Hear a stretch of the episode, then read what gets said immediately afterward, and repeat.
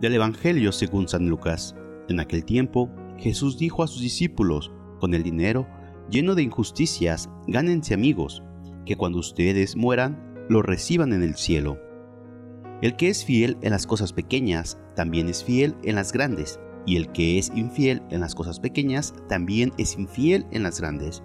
Si ustedes no son fieles administradores del dinero, tan lleno de injusticias, ¿quién les confiará los bienes verdaderos?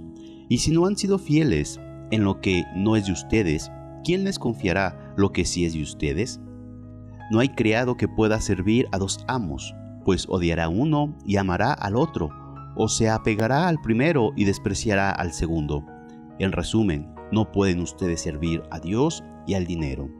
Al oír estas cosas, los fariseos, que son amantes del dinero, se burlaban de Jesús, pero él les dijo, Ustedes pretenden pasar por justos delante de los hombres, pero Dios conoce sus corazones, y lo que es muy estable para los hombres es detestable para Dios. Palabra del Señor. La página de hoy es continuación de la parábola del mal administrador. Jesús nos enseña cómo actuar con el dinero. Cristo no le tiene simpatía al dinero, no le da importancia, se refiere al dinero como lleno de injusticias, cosas pequeñas, detestable no quiere que nos dejemos esclavizar por él. No pueden ustedes servir a Dios y al dinero. Se ve que no les gustó nada este discurso a sus oyentes, en concreto a unos fariseos que eran amantes del dinero y se burlaban de Jesús.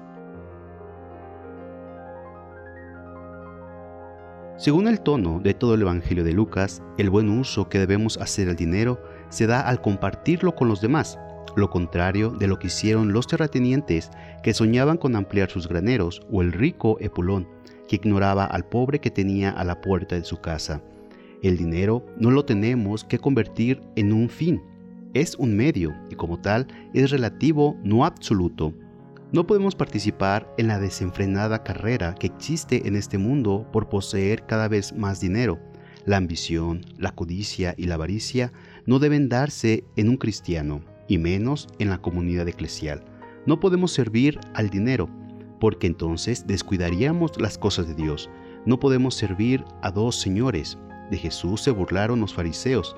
No entendían ese desapego del dinero que él predicaba. También se podrían burlar de nosotros si renunciamos por conciencia y ética cristiana a hacer los negocios sucios y las trampas que los otros hacen, al parecer impunemente.